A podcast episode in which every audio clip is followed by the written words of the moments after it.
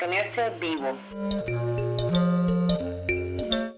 Bienvenidos, soy Paola Cárdenas en la edición y Gabriel Lopera en la lectura. Las mil y una noches. Cherazaba nos narraba que las tres hermanas, las dos perras negras y los tres Saaluk que habían narrado sus historias en la fiesta en la noche anterior en la casa de las hermanas, se presentaron ante el rey Harun al-Rashid. Pero cuando llegó la noche 16, Cherazada dijo, He llegado a saber, oh rey afortunado, que la mayor de las jóvenes se puso entre las manos del emir de los creyentes y contó su historia del siguiente modo. Historia de Sobeida, la mayor de las jóvenes. Oh príncipe de los creyentes, sabe que me llamo Sobeida. Mi hermana, la que abrió la puerta, se llama Amina, y la más joven de todas, Faima. Las tres somos hijas del mismo padre, pero no de la misma madre. Estas dos perras son otras dos hermanas mías de padre y madre. Al morir nuestro padre nos dejó cinco mil dinares, que se repartieron por igual entre nosotras. Entonces mis hermanas Amina y Faima se separaron de mí para irse con su madre, y yo y las otras dos hermanas, estas dos perras que aquí ves, nos quedamos juntas. Soy la más joven de las tres, pero mayor que Amina y Faima, que están entre tus manos. Al poco tiempo de morir nuestro padre, mis dos hermanas mayores se casaron y estuvieron algún tiempo conmigo en la misma casa. Pero sus maridos no tardaron en prepararse a un viaje comercial. Cogieron los mil dinares de sus mujeres para comprar mercaderías y se marcharon todos juntos dejándome completamente sola. Estuvieron ausentes cuatro años, durante los cuales se arruinaron mis cuñados y después de perder sus mercancías desaparecieron, abandonando en país extranjero a sus mujeres. Y mis hermanas pasaron toda clase de miserias y acabaron por llegar a mi casa como unas mendigas. Al ver aquellas dos mendigas no pude pensar que fuesen mis hermanas y me alejé de ellas. Pero entonces me hablaron y reconociéndolas les dije, ¿Qué os ha ocurrido? ¿Cómo os veo en tal estado?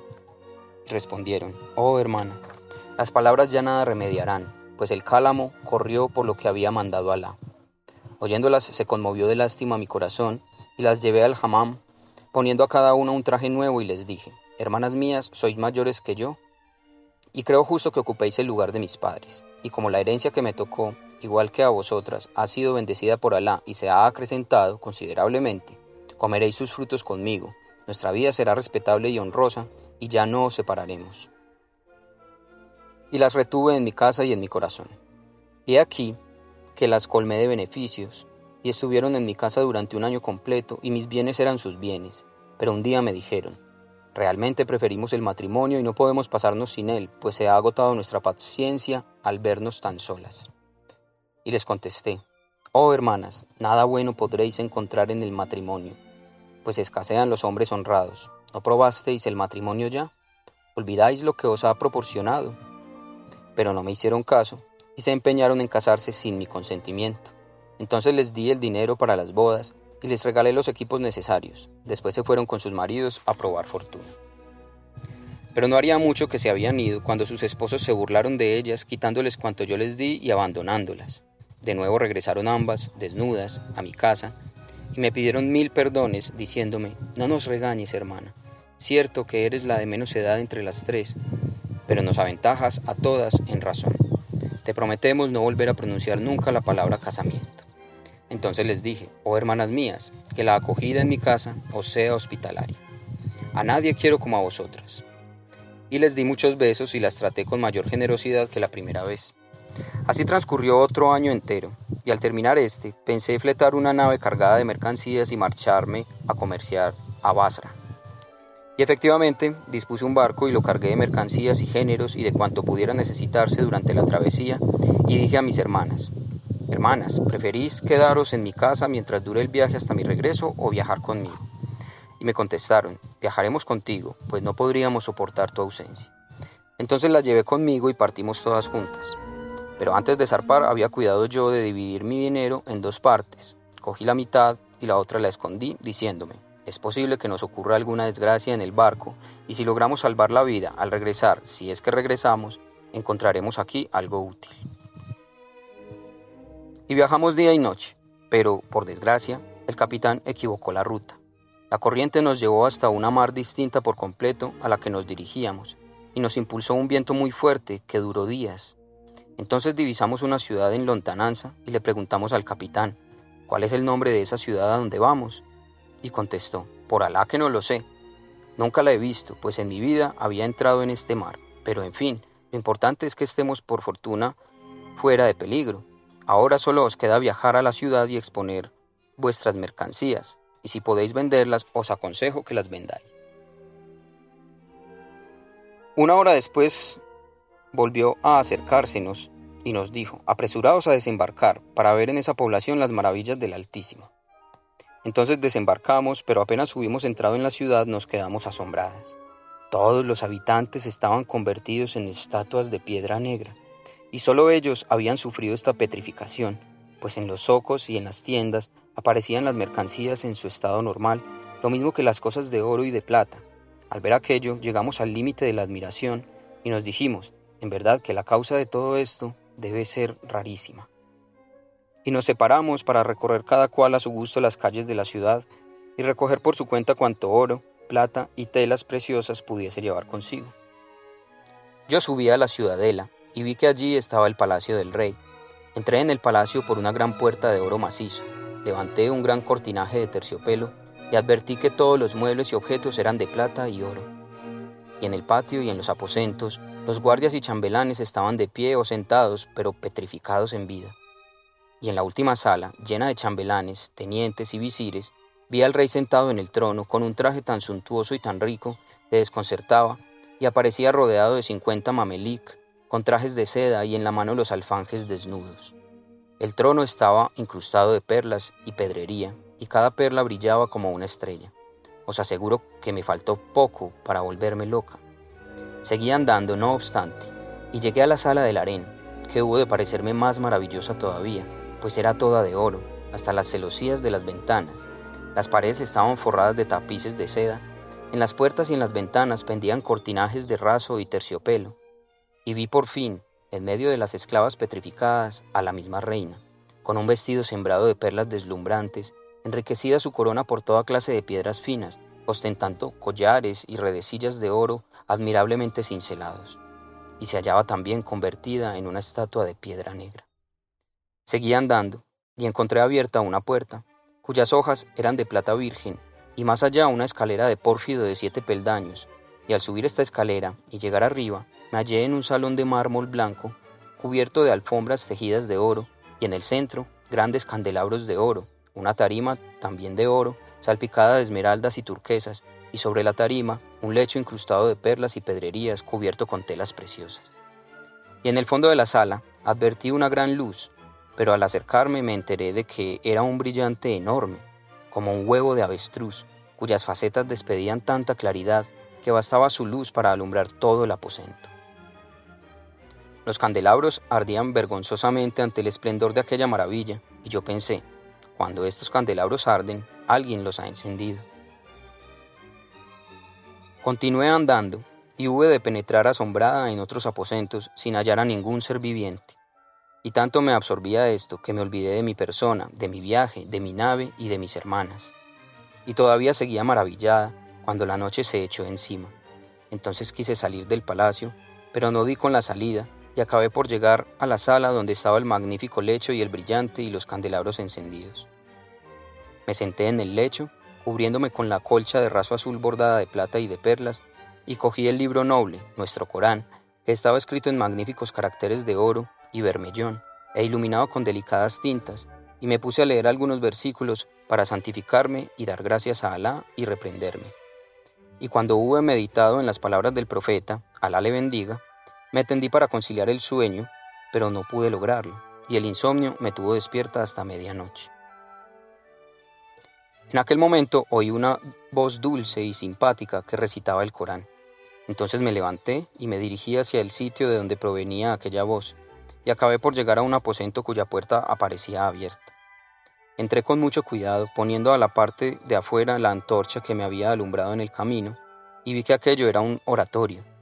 Estaba iluminado por lámparas de cristal que colgaban del techo, y en el centro había un tapiz de oraciones extendido hacia oriente y allí estaba sentado un hermoso joven que leía el Corán en alta voz, acompasadamente. Me sorprendió mucho y no acertaba a comprender cómo había podido librarse de la suerte de todos los otros. Entonces adelanté un paso y le dirigí mi saludo de paz, y él, volviéndose hacia mí y mirándome fijamente, correspondió a mi saludo.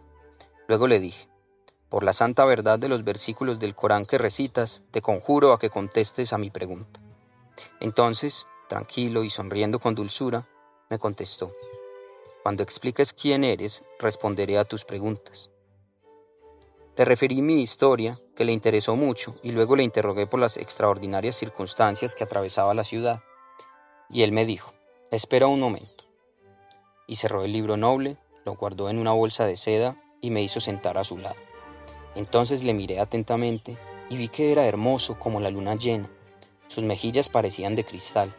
Su cara tenía el color de los dátiles frescos y estaba adornado de perfecciones, cual si fuese aquel de quien habla el poeta en sus estrofas. El que lee en los astros contemplaba la noche, y de pronto surgió ante su mirada la esbeltez del apuesto mancebo, y pensó, es el mismo Sohal, que dio a este astro la negra cabellera destrenzada semejante a un cometa. Sohal es el nombre del planeta Saturno. En cuanto al carmesí de sus mejillas, Mirrik fue el encargado de extenderlo. Mirrik, el planeta Marte. Los rayos penetrantes de sus ojos son las flechas mismas del arquero de las siete estrellas.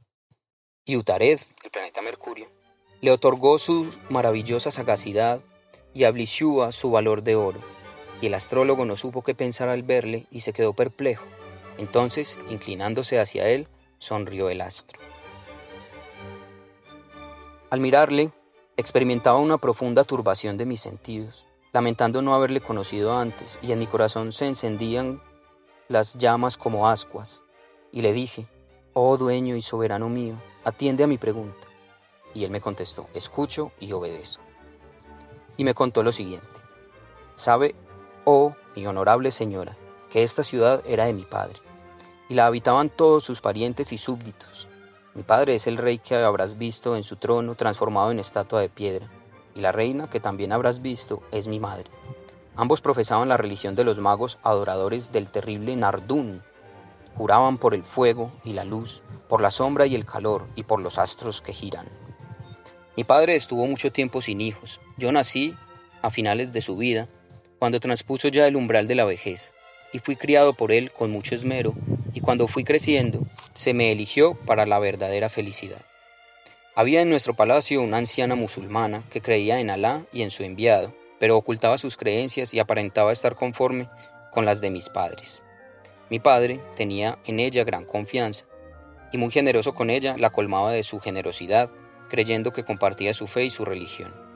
Me confió a ella y le dijo, Encárgate de su cuidado, enséñale las leyes de nuestra religión del fuego y dale una educación excelente atendiéndole en todo.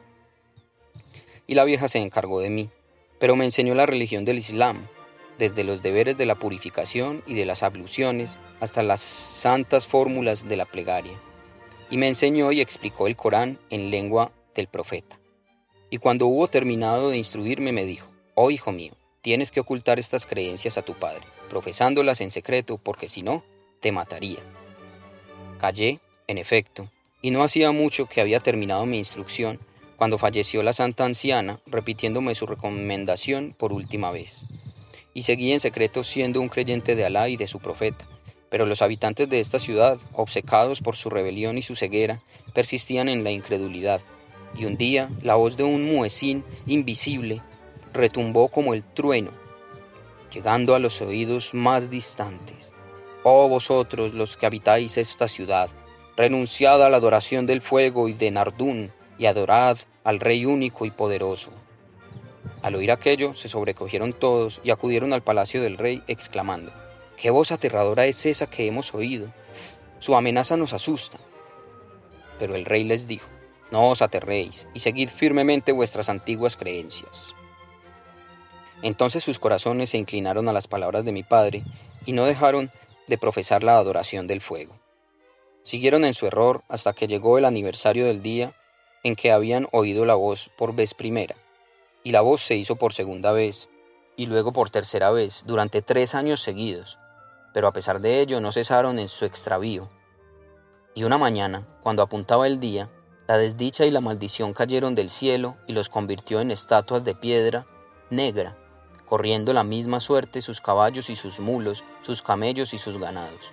Y de todos los habitantes fui el único que se salvó de esta desgracia, porque era el único creyente. Desde aquel día me consagro a la oración, al ayuno y a la lectura del Corán.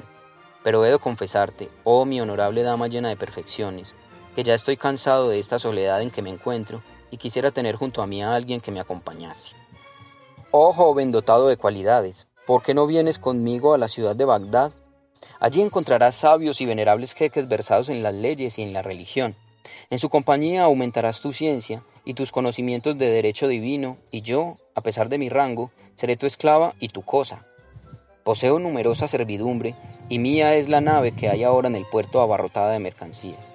El destino nos arrojó a estas costas para que conociéramos la población y para ocasionarnos la presente aventura. La suerte, pues, quiso reunirnos. Y no dejé de instarle a marchar conmigo hasta que aceptó mi ruego. En ese momento de su narración, Sherazada vio aparecer la mañana y se cayó discretamente.